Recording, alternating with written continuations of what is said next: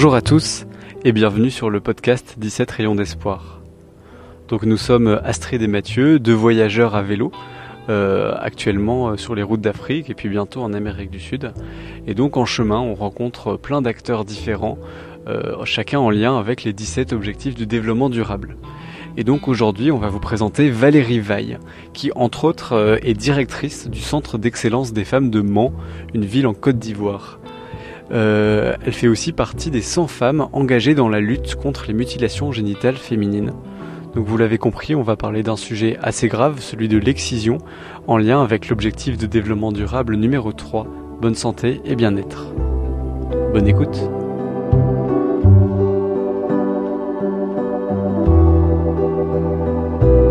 Euh, merci beaucoup. Il faut dire que la mutilation génitale féminine, c'est ici on a plus tendance à appeler ça l'excision. Voilà, l'excision c'est une ablation partielle ou totale du clitoris de la femme. Et les gens vont plus loin jusqu'à même enlever les petites et les grandes lèvres.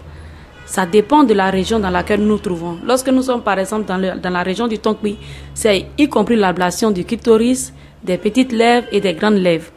Et ce qui fait que cette pratique-là est beaucoup ici, ça fait partie de la tradition. Déjà, une fille, lorsque tu atteins l'âge de la puberté, tu dois aller en excision, sinon tu n'es pas digne d'être une fille de la région. Et il y a des instances où tu ne peux pas prendre la parole parce que on te trouve comme une personne qui n'est pas pas digne de ce nom, une personne qui n'est pas pure, qui qui n'a pas le droit de prendre la parole lorsqu'elle est devant les gens. Et pendant cette pratique là, il y a toute une culture, une éducation qui est faite en bas logiquement avant. Avant, lorsque vous allez par exemple dans la forêt, et que l'excision est pratiquée, il y a des vieilles qui sont là, qui vous montrent comment vous devez vous comporter en tant que femme dans votre foyer. Mais ce qu'il faut retenir dans cette pratique-là, c'est que c'est seulement pour le bien des hommes, puisqu'on se dit que la femme qui est excisée ne pourra pas être infidèle, elle sera fidèle à son mari, elle n'aura pas besoin d'atteindre l'orgasme parce que le monsieur, une fois qu'il est satisfait, parce que c'est un rétrécissement complet, voilà. Donc, une fois que le monsieur est satisfait, la dame, elle n'a plus rien à dire. Donc c'était pour amener la femme à être soumise à son mari, à ne pas être infidèle vis-à-vis de son mari et aussi à pouvoir euh, donner vie aux, enfants tant que l'homme le voudra. Parce qu'on s'est dit qu'une femme qui est partie en excision, elle a écouté les conseils des parents et tout ça, donc elle est rangée. Ça, c'est l'histoire que les parents nous donnaient et c'est toute une fête aussi. Parce que pendant cette pratique de l'excision, la jeune fille qui jusqu'à la puberté n'a pas connu d'homme elle fait sortir ce qu'on appelle le couteau. C'est symbolique. C'est-à-dire que la femme qui a excisé la jeune fille vient annoncer que pendant l'excision, la jeune fille qu'elle a excisée n'a pas connu de garçon, elle est encore vierge. Donc ça fait une fierté pour ses parents. Et les gens viennent lui donner des cadeaux, des cadeaux à ses parents et l'honneur de la famille est sauvegardé.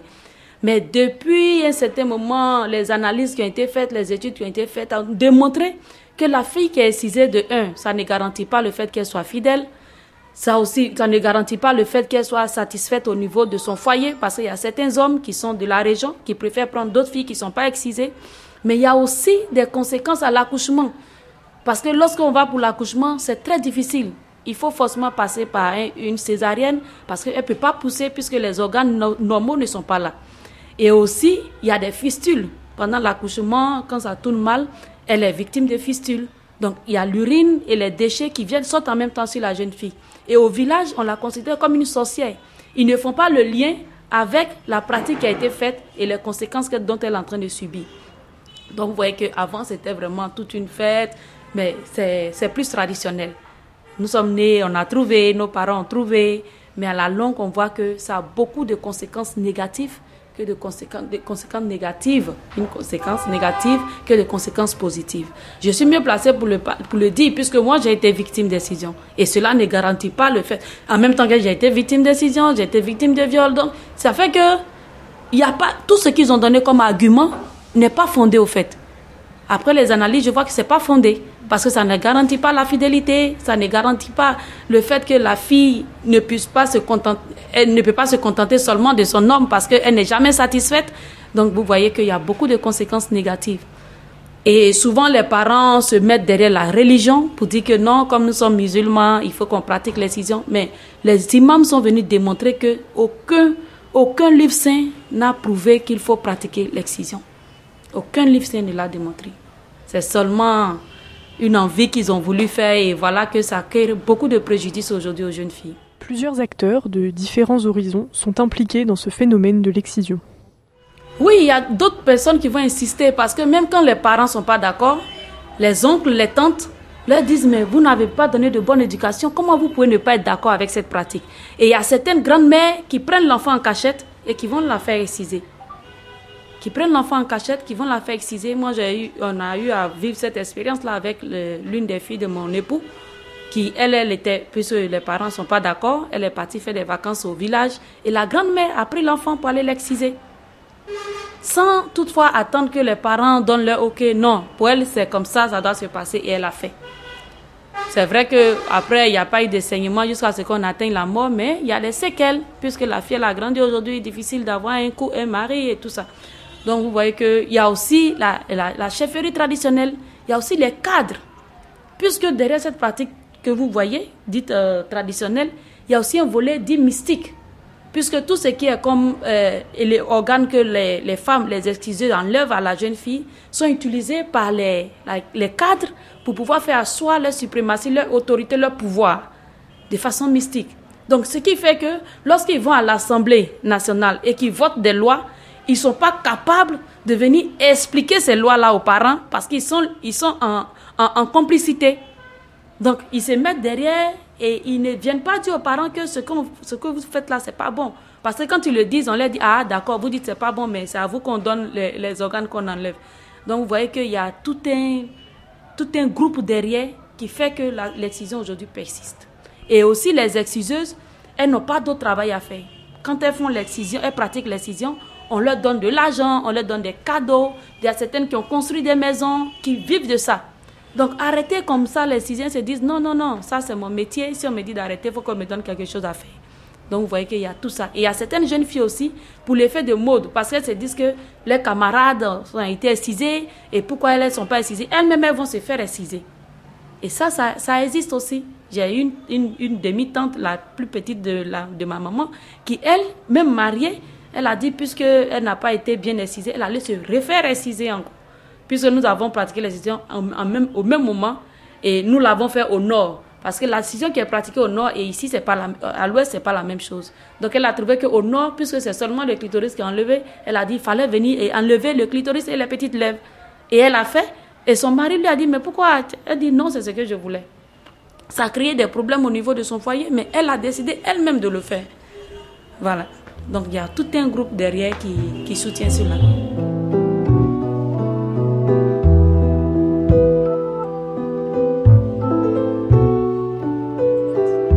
Pour changer les mentalités, nous, nous procédons par projection de films. Il y a un film qu'on appelle la, fleur et la lame. Et dans ce film-là, le film démontre vraiment les conséquences de l'excision. Une fille qui a été excisée, qui a saigné, qui est morte, qui, certaines parmi elles sont mortes, et il y a d'autres qui ont eu des kéloïdes au niveau du, sexe et tout ça. Quand nous présentons ces films-là, autant les chefs traditionnels, autant les autorités, autant les jeunes filles même, qui voient ce film-là sont dégoûtés. Elle se dit, mais c'est pas. Certains même discutent, ils disent, non, mais c'est pas possible. Ça peut pas aboutir à ça. Et les, les, médecins viennent, ils témoignent, ils disent, voilà, voilà ce à quoi ça aboutit. Vous avez des enfants que vous avez fait réciser, vous les voyez comme ça, elles sont rayonnantes, mais vous ne savez pas la souffrance qu'elles vivent au quotidien. Effectivement, il y a certains qui n'ont pas, il y a des enfants qui n'ont pas pu naître parce qu'il n'y avait pas de possibilité de pouvoir évacuer l'enfant. Puisque il y a, l'excision même est tellement pratiquée de façon grave maintenant où quand elles enlèvent tout, elles vont jusqu'à coudre et laisser juste un orifice pour l'urine. Donc ça fait que c'est atroce. Donc quand elles voient cette vidéo-là, ce film-là, je vous invite même à rechercher ce film-là pour le regarder, si on peut le partager avec vous. C'est vraiment touchant et ça, ça, ça, crée un déclic. Ça crée un déclic au niveau des populations. Et les, zones où il y a plus de, où c'est plus ancré là-bas, quand nous allons, nous faisons des sensibilisations distinctes. C'est-à-dire, on rencontre les femmes à part, on rencontre les hommes à part. Parce qu'une fois que tu les mets dans la même salle, les femmes vont refuser de regarder, les hommes vont intimer aux femmes de sortir et elles ne pourront pas parler. Mais lorsqu'on les prend à part à part, elles, arrivent à s'ouvrir. Il y a certaines qui disent Ah, nous là, on nous a dit que c'est la, c'est la tradition, il faut qu'on fasse forcément. Mais ce qu'on vient de voir là, moi en tout cas, mon enfant ne m'a pas fait. Il y a certains papas aussi qui ont dit Ah, ce que je viens de voir là, vraiment, je préfère ne pas faire ça pour mon enfant. Et quand on renchérit cela avec, on brandit la loi, parce que la loi est très stricte là-dessus, la loi dit celui qui est informé d'une pratique de l'incision, qui ne dénonce pas, est considéré comme complice. Et il tombe sur le coup de la loi. Autant l'exciseuse que les parents, que le chef traditionnel dans, lequel, dans le village dans lequel ça s'est passé, autant les personnes qui sont venues regarder, tout le monde tombe sur le coup de la loi. Donc ça fait qu'ils ont commencé à prendre peur. Ils ont commencé à prendre peur et aujourd'hui, il y a beaucoup de, jeunes filles aussi qui, qui sont allées à l'école, qui ont compris que ce n'était pas nécessaire et qui refusent aussi de se faire exciser. Donc, vu cette tendance-là, progressive, ça fait que beaucoup aujourd'hui sont en train de se dire, est-ce que ça vaut la peine de continuer? Et surtout qu'il y a des excisés aussi qui ont bénéficié des, financements pour les activités génératrices de revenus. Donc, elle s'est dit, mais puisque je disais avant que c'est à cause de l'argent que j'ai pratiqué l'excision, on m'a donné des financements pour faire mon activité. Qu'est-ce que je recherche? Donc, ça fait qu'elles aussi, elles ont décidé d'abandonner. Sinon, ça se passait de, génération en génération. Quand la vieille avait décédé, elle donne à sa fille. Et il y a certaines filles aussi, quand la vieille dit, bon, moi je suis plus, je suis vieille, je ne peux plus rien faire, je vais te faire passer le flambeau. La jeune fille dit, non, non, non, moi je ne peux pas prendre ça. Tu, tu meurs, tu viens avec. Parce que je ne peux pas garder cela, surtout que c'est interdit par la loi.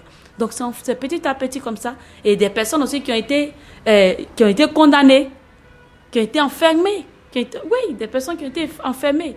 Je me rappelle même qu'à Biancouma, là-bas, c'était vraiment le fief de, la pratique de l'excision, ça c'est chez nous. Là-bas même, il y a des masques qui ont été attrapés, qui sont venus, qui, étaient euh, au niveau de la prison ici. C'est vrai que ça a alerté tout le monde. Les autorités ont commencé à appeler d'Abidjan pour intimer l'ordre aux forces de l'ordre de libérer ces personnes-là, ces personnes âgées qui étaient là-bas. Mais le procureur qui était là, vraiment, il a été ferme et ces personnes-là ont purgé les peines. Donc ça fait que les gens ont compris que les sensibilisations qui sont faites là, quand ce n'est pas écouté, il y a de la répression derrière. Donc ça a permis de réduire petit à petit, petit à petit. Ce n'est pas encore fini parce que certains se cachent pour le faire, mais petit à petit, ça commence à diminuer. L'action de Valérie Vaille prend de l'ampleur. En 2021, elle reçoit le prix d'excellence du meilleur artisan de paix et de cohésion sociale en Côte d'Ivoire. Puis, le 6 février 2023, lors de la journée mondiale contre les mutilations génitales féminines, elle organise l'événement Briser le silence, où peut se rendre Madame la ministre de la Femme, de la Famille et de l'Enfant. Et à cette occasion, on distribue plusieurs chèques symboliques aux victimes, et aussi les exciseuses s'engagent à arrêter leur pratique. Cependant, c'est un combat qui est vraiment difficile et qui n'est pas toujours bien perçu par les proches. Il faut dire qu'au départ, c'était pas, c'était pas du tout facile pour, pour mes parents de, de me voir dans, dans cette lutte-là. Parce que je sais qu'une fois, même ma maman m'a dit, mais toi, tu es passé par là, comment tu peux lutter contre ça? J'ai dit, oui, je suis passé par là parce que j'étais encore une enfant. J'étais une petite, j'étais au CP2, je n'avais que 5 ans. Donc, je ne savais pas, je, je l'ai fait parce que vous m'avez forcé pour le faire. Mais aujourd'hui, avec tout ce qu'on voit, vraiment, je ne peux pas m'asseoir et, laisser les choses faire. Et même si tu es ma maman, tu pratiques l'excision, sache que je vais te dénoncer. Et ça, je leur dis ça clairement. Tu es mon papa, tu es ma maman, je sens que tu es en train de te mettre dans ce genre de choses-là, je vais te dénoncer. Et ils savent que quand je dis, je fais. Oui, quand je dis, je fais. Parce que tout ce qui... C'est des choses par lesquelles je suis passée. Je connais la souffrance qu'il y a dedans. Donc, je ne peux même pas accepter de voir un enfant. Parce que ceux qui ne sont pas passés par là ne peuvent pas comprendre. Mais c'est atroce. C'est atroce. Aujourd'hui, quand tu vas à l'hôpital, on te fait une anesthésie pour pouvoir, faire quelque, pour pouvoir te couper et tout ça. Mais pas d'anesthésie. Pas d'anesthésie. Tu ressens la douleur brute. Donc, imaginez un enfant qui subit cela. C'est pas du tout facile. Donc, je me dis que, franchement, les parents au départ n'acceptaient pas c'était même quand il fallait faire des, des, sensibilisations dans mon village, on disait que je ne dois pas être devant et que ceux-ci devant, ils vont lancer des malédictions et tout ça. Mais c'est petit à petit, avec des focus group, on a commencé déjà avec des femmes qui étaient pour le changement. On sentait des brins de changement. Elles voulaient, elles sont pas pour, mais elles ne peuvent pas parler parce qu'elles sont coincées. Donc on a commencé à faire avec ces femmes-là un peu, un peu, jusqu'à ce qu'on puisse élargir avec les chefs traditionnels, avec les maris, et ça a commencé à prendre un peu, un peu. Et lorsqu'on a projeté les films, ils ont compris que ce n'est pas leur fille qui dit de ne pas faire, mais c'est quelque chose qui n'est pas bon et la loi ivoirienne l'interdit. Et il faut arrêter. Il faut arrêter. Donc, ils ont commencé à l'accepter. Certains n'ont pas encore accepté, mais il y a beaucoup qui ont mais Ma maman et mon papa, et ils ont compris maintenant. et, mais il y a des tantes qui ne comprennent pas. Il y a des oncles aussi qui ne comprennent pas, mais on continue de les sensibiliser. Il y a certains oncles aussi qui comprennent. Au côté maternel, ils ont vite compris que le côté paternel, le côté paternel qui est encore dans la tradition, qui est encore dans le, dans le fait de mystifier la chose. Mais petit à petit, on commence à, on commence à les amener à comprendre. Oui, il y a un moment qui, qui m'a un peu déçu. C'est lorsque les exciseuses ont été prises au niveau de Biancouma. Là, c'est une dame même de l'UNICEF qui est, qui a, qui on a remonté l'information et elle était tellement en colère, elle a pris son véhicule, elle allait à Biancouma. Et quand elle est arrivée dans le village, ils lui ont dit que les femmes sont dans la forêt. Elle allait directement avec son véhicule dans la forêt. Et arrivée là-bas, les exciseuses étaient là, ils ont essayé de l'intimider et tout ça. Mais elle, elle, elle, a ressenti un choc. Après, elle a été affectée. Ils l'ont enlevée à main. Les autorités ont commencé à plaider au niveau national, ont commencé à plaider, mettre la pression sur la police pour qu'on libère certaines femmes. Le fait que les, les autorités même qui devaient nous accompagner dans cette lutte-là encouragent l'impunité, il faut dire que là, ça m'a, un, un temps soit peu cassé. Et puis le fait que la dame soit affectée, je me dis que en voulant faire son devoir, ça a eu des répercussions sur son, son travail et elle a été affectée. Donc ça, à ce moment-là, ça m'a un peu cassé. Et moi-même, chez moi, dans mon village, il y avait une pratique de l'excision et les forces de l'ordre sont venues. Et quand ils sont venus, ils ont vraiment c'était la débandade dans le village. Les gens ont commencé à fuir de partout. Et le, niveau du village, ils ont commencé à proférer des malédictions. Ils ont commencé à faire des, des rituels pour que les personnes qui sont venues là décèdent. Il y a beaucoup qui sont décédés. Là, franchement, ça m'a fait peur. À un moment donné, ça m'a fait peur. Donc je me suis dit, mais c'est quelque chose, c'est risqué. C'est vrai qu'on veut apporter un changement, mais en même temps, il faut être en vie pour apporter le changement. Donc il faut aller doucement, mais sûrement. Et c'est ce que nous avons. On a, on a trouvé bon de ne pas aller comme ça, avec force tout un coup, mais aller tout doucement, amener les gens à changer de mentalité, parce que tout se passe dans, le, dans, leur mental, parce qu'on leur a inculqué ça depuis longtemps, et c'est pas en un jour qu'on va changer cela. Donc on a compris que, moi franchement, j'ai compris qu'il ne fallait pas aller comme ça avec la force, il faut aller petit à petit avec ceux qui sont déjà pour l'idée de changement, les mettre avec moi afin que nous puissions constituer cette force-là pour amener les autres au changement. Malgré les difficultés, Valérie Vaille continue à se battre pour faire changer la situation. Ce qui a été une fierté pour moi, c'est lorsque, malgré les pressions, le procureur d'antan, il a maintenu. Il a maintenu. Il a dit, Madame Vaille, moi, je ne vais pas tomber dans ça la loi, c'est la loi. Ces femmes-là, elles vont puger les peines. Et il a fait. Donc là, ça a été une joie pour moi. Et surtout qu'on a reçu une petite ici qui devait se faire réciser. Elle est élève. Elle est dans le quartier au niveau des Krikouma. Et elle devait se faire réciser. Et elle est venue donner les formations. Donc avec la plateforme de lutte VBG, c'est le jour, de, le jour où l'excision devait être pratiquée que nous sommes arrivés en groupe là-bas. En tout cas, on a dit à la fille de faire comme si de rien et qu'elle était patente jusqu'à ce que le jour arrive pour qu'on puisse les prendre la main dans le sac. Et c'est ce qu'elle a fait. Elle a fait, fait croire aux parents qu'elle était d'accord pour l'excision. Et le jour J, nous sommes arrivés avec les forces de l'ordre. Et là, le visage des parents ce jour, ils n'ont pas compris qui a donné l'information. Parce que si on, était parti le même jour que la petite avait dit, ils allaient savoir que c'est l'enfant qui a dit.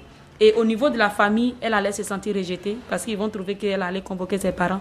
Donc c'était naturel. Mais la décision n'a pas eu lieu parce qu'elle n'a pas pu, elle n'a pas pu se faire exciser parce que les forces étaient là et la cérémonie a été annulée. Ça, franchement, cette synergie d'action là m'a beaucoup plu et ça m'a dit que je me suis dit que si nous sommes ensemble, nous pouvons faire beaucoup de choses, nous pouvons bouter vraiment cette pratique là de nos de nos communautés.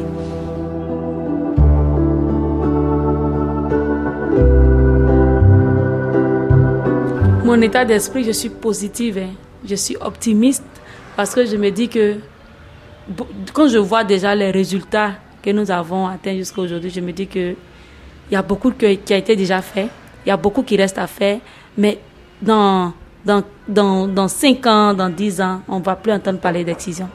Parce que les enfants qui sont en train de grandir aujourd'hui, vu les sensibilisations, vu que le fait même qu'ils voient une fille de la région, une fille de la région se mettre au devant contre cette pratique-là, déjà ça crée un déclic, tant au niveau des, des, des jeunes filles qu'au niveau des parents et tout ça. Mais je, je, suis vraiment optimiste Parce que je me dis qu'avec cette synergie d'action, avec le fait que Madame la ministre même soit venue, avec les engagements qui ont été pris par les chefs, avec les engagements qui ont été pris par les exciseuses, avec les filles qui ont été victimes d'excision, qui ont, qui, ont, qui ont été malades de fistules, qui ont été opérées, les parents même ont vu les conséquences de cette pratique de l'excision et qui sont venus témoigner, je me dis que dans les années à venir, on va plus entendre parler d'excision.